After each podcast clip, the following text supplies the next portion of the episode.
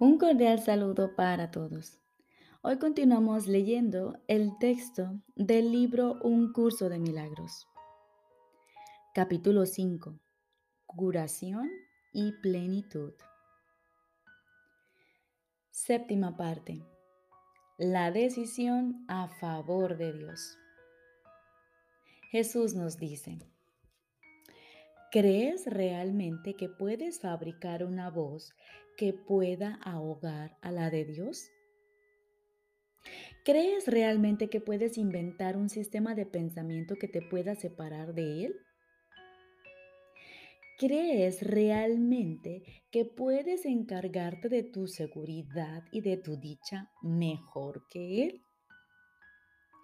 No tienes que ser ni cuidadoso ni descuidado necesita simplemente echar sobre sus hombres toda angustia, pues Él cuida de ti.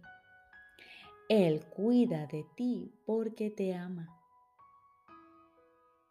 Repito, no tienes que ser ni cuidadoso ni descuidado.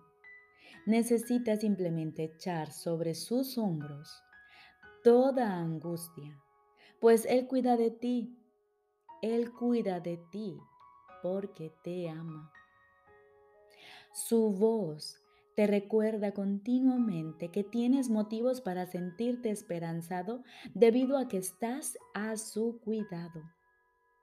No puedes elegir excluirte de su cuidado porque esa no es su voluntad.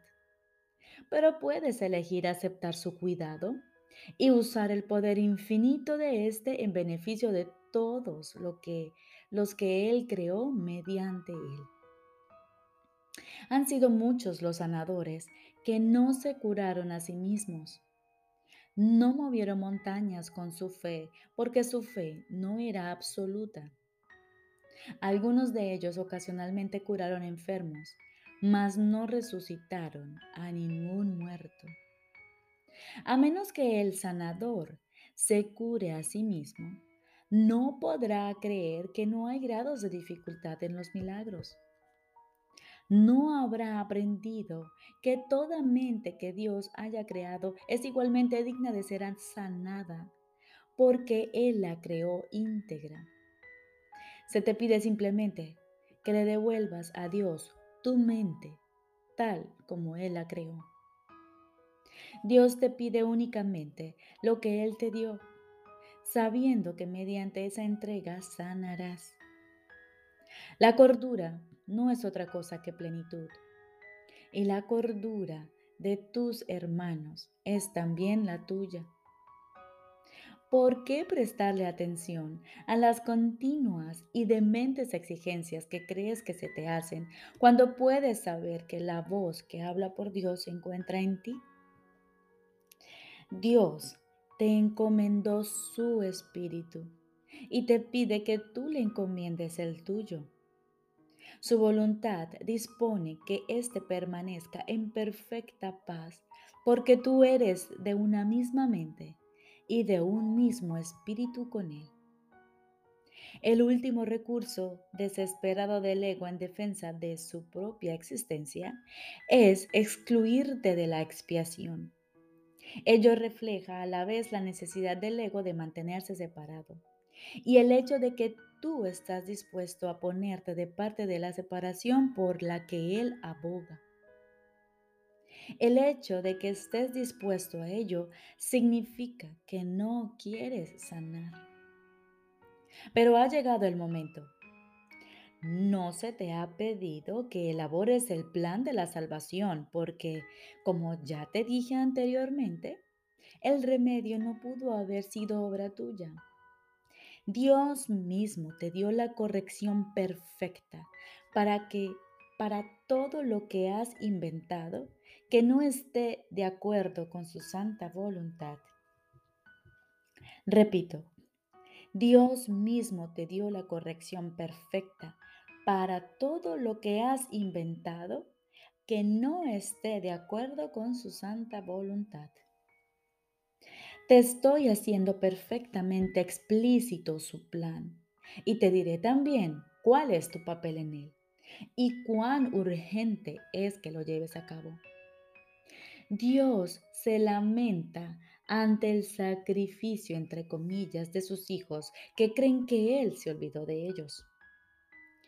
Siempre que no te sientes completamente dichoso es porque has reaccionado sin amor ante una de las creaciones de Dios. Al percibir eso como un pecado, te pones a la defensiva porque prevés un ataque. Tú eres el que toma la decisión de reaccionar de esa manera y por lo tanto la puedes revocar. No puedes revocarla arrepintiéndote en el sentido usual de la palabra, porque eso implicaría culpabilidad. Si sucumbes al sentimiento de culpabilidad, reforzarás el error en vez de permitir que sea deshecho. Tomar esta decisión no puede ser algo difícil. Esto es obvio si te percatas de que si no te sientes completamente dichoso es porque tú mismo así lo has decidido. Por lo tanto, el primer paso en el proceso de deshacimiento es reconocer que decidiste equivocadamente a sabiendas, pero que con igual empeño puedes decidir de otra manera. Sé muy firme contigo mismo con respecto a esto.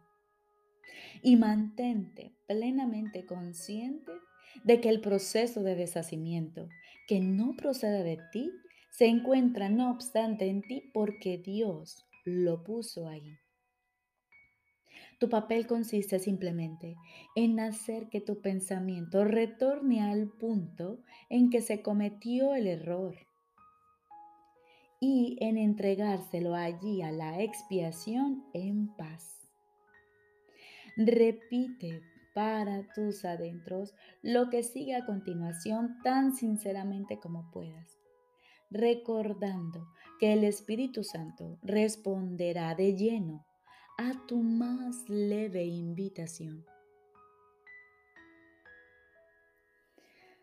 Debo haber decidido equivocadamente porque no estoy en paz. Yo mismo tomé esa decisión. Por lo tanto, puedo tomar otra. Quiero tomar otra decisión porque deseo estar en paz.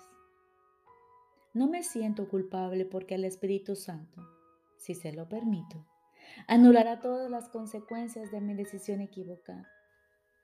Elijo permitírselo al dejar que Él decida en favor de Dios por mí. Repito esta oración final. Debo haber decidido equivocadamente porque no estoy en paz.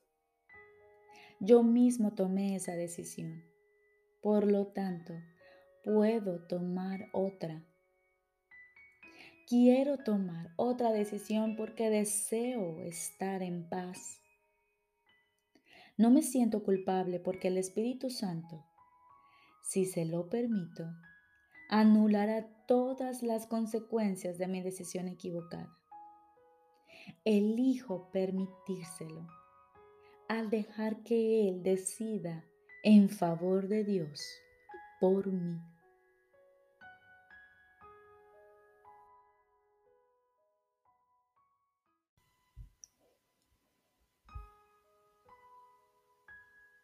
Ahora continuamos con el libro de ejercicios. Lección número 38. No hay nada que mi santidad no pueda hacer. No hay nada que mi santidad no pueda hacer. Tu santidad invierte todas las leyes del mundo. Está más allá de cualquier restricción de tiempo, espacio, distancia, así como de cualquier clase de límite.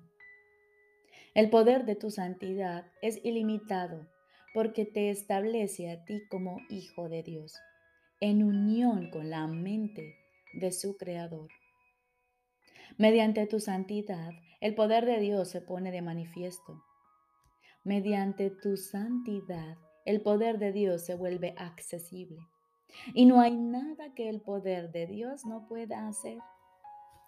Tu santidad, por lo tanto, puede eliminar todo dolor, acabar con todo pesar y resolver todo problema. Puede hacer eso en conexión contigo o con cualquier otra persona. Tiene el mismo poder para ayudar a cualquiera, porque su poder para salvar a cualquiera es el mismo. Si tú eres santo, también lo es todo lo que Dios creó. Tú eres santo porque todas las cosas que Él creó son santas.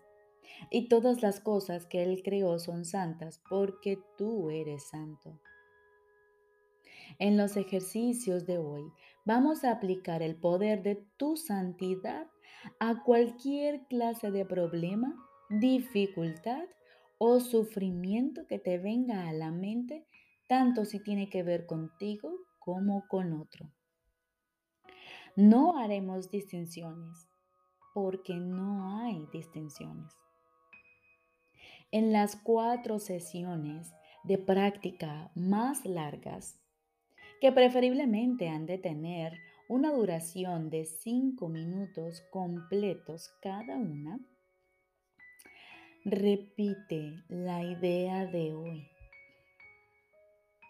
Nos ponemos en en una posición meditativa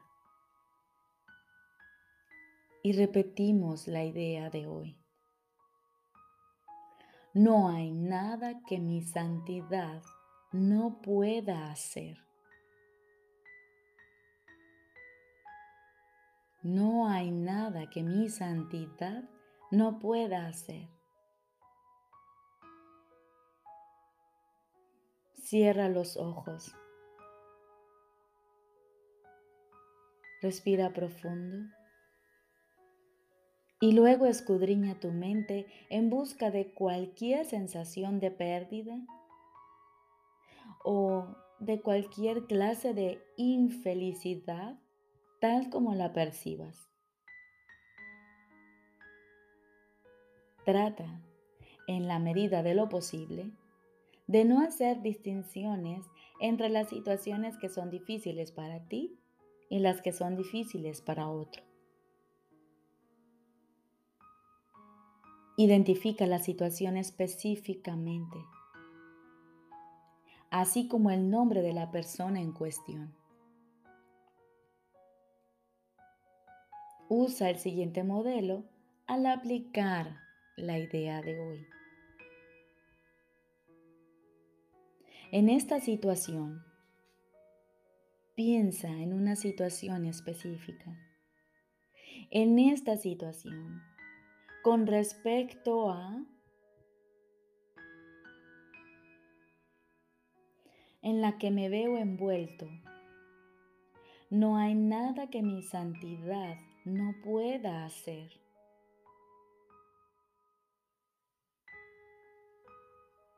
Y sigues con otra. en esta situación con respecto a en la que tal persona, y nombra a esta persona, se ve envuelto, no hay nada que mi santidad no pueda hacer.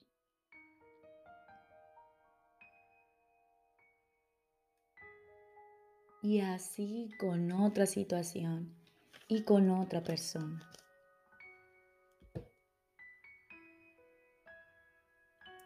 De vez en cuando puedes variar este procedimiento si así lo deseas y añadir algunos puntos, algunos de tus propios pensamientos que vengan al caso. Podrías, por ejemplo, incluir pensamientos tales como no hay nada que mi santidad no pueda hacer, porque el poder de Dios reside en ella. No hay nada que mi santidad no pueda hacer, porque el poder de Dios reside en ella. Introduce cualquier variación que quieras, pero mantén los ejercicios centrados en el tema. No hay nada que mi santidad no pueda hacer. El propósito de los ejercicios de hoy es comenzar a inculcarte la sensación de que tienes dominio sobre todas las cosas por ser quien eres. En las aplicaciones cortas y más frecuentes, aplica la idea en su forma original, a no ser que surja o te venga a la mente algún problema en particular que tenga que ver contigo o con otra persona. En ese caso, usa la forma más específica. En esta situación con respecto a en la que esta persona se ve envuelto, no hay nada que mi santidad no pueda hacer.